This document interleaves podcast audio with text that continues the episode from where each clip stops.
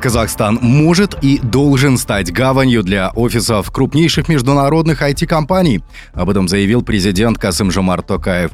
Для этого в стране есть все необходимое.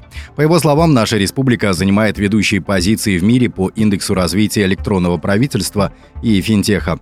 Также Токаев напомнил о запуске цифрового тенге, что должно придать дополнительный импульс развитию казахстанской финансовой системы. Насколько реально привлечь в Казахстан международных IT-гигантов, рассказал эксперт в области кибербезопасности Олжас Сатиев. На самом деле стать э, гаванью для IT-гигантов для Казахстана, я считаю, что это осуществимая затея. Да? Другой э, вопрос, что э, должны ли мы привлекать сюда международные IT-компании, или мы должны сами, скажем так, взращивать, да? потому что мы видим, что много казахстанских компаний сюда зарубежных приезжает, а, но мы видим, я бы сказал бы, слабую поддержку текущей компании с выходом на зарубежные и прочие рынки. То есть тот же, например, там Казахэкспорт, я бы сказал бы, а, нормально а, не помогает в этой части там IT-компаниям для выхода на зарубежные рынки. Я думаю, что в части там, законодательства и налогового режима у нас и так хорошие условия. Здесь другой момент, что IT-компании международные будут сюда приезжать, если они будут уверены а, в, в правильном суде, да, с которым у нас есть Казахстане проблемы, отсутствием коррупции.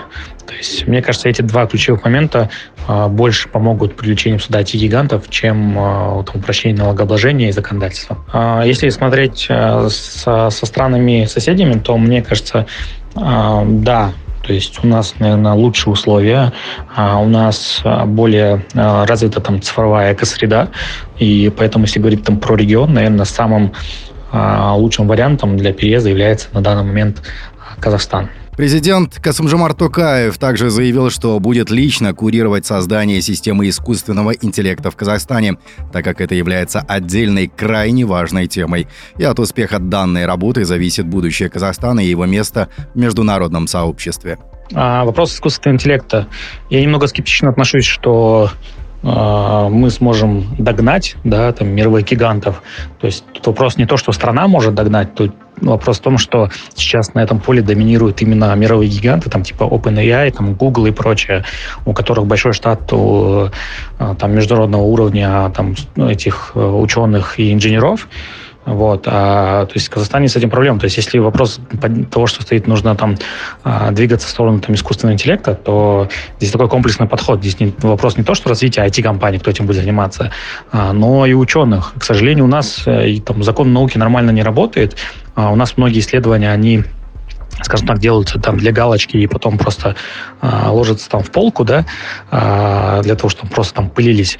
Вот. Э, я немного отношусь к научной среде в Казахстане, а без этого как бы вот там развитие искусственного интеллекта, но, но о нем даже говорить не стоит.